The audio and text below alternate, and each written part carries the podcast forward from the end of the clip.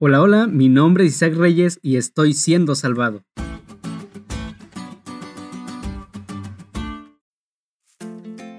¿Alguna vez te has preguntado si eres salvo?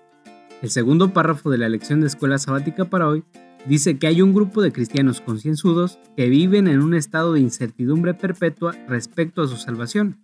Si crees que eres parte de este grupo de cristianos concienzudos que duda de su salvación, la lección del día de hoy es para ti. La Biblia presenta la salvación como un proceso cuyo clímax es la segunda venida de Jesús. Por eso, no es lo mismo decir ya soy salvo que decir estoy siendo salvado. Veamos esto en la Biblia.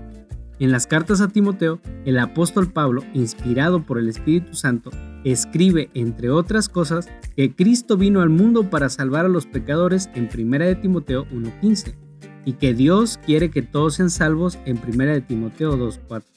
Más aún, en la segunda carta a Timoteo, en el capítulo 1, versículo 9, dice que Dios nos salvó y nos llamó sin que nosotros hiciéramos algo para ganar o merecer ese llamado y esa salvación. En otras palabras, argumenta que ya hemos sido salvados por iniciativa de Dios mismo. Pero en medio de este argumento salvífico, Pablo le escribe a Timoteo en 1 de Timoteo 4:16, Ten cuidado de ti mismo y de la doctrina, persiste en ello, pues haciendo esto te salvarás a ti mismo y a los que te oyeren. Con esto, Pablo insta a Timoteo a mantenerse en la doctrina para alcanzar su salvación y la de sus oyentes. Es decir, ya, la obra de Jesús, su vida, muerte, resurrección y ascensión al cielo, nos garantiza la salvación como una experiencia presente y continua. Por eso, todavía no.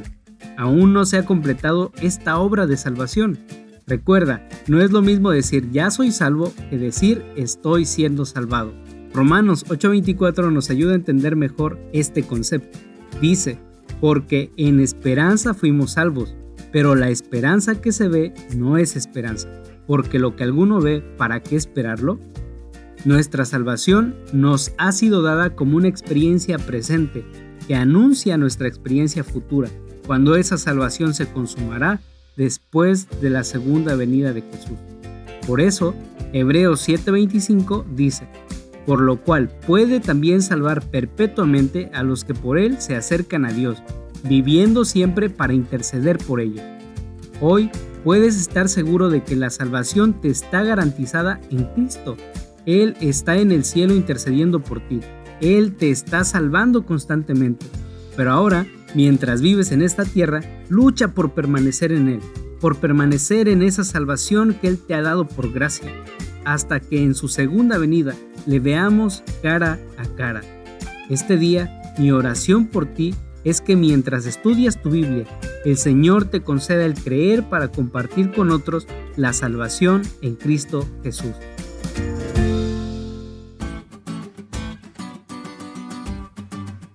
¿Te diste cuenta lo cool que estuvo la lección?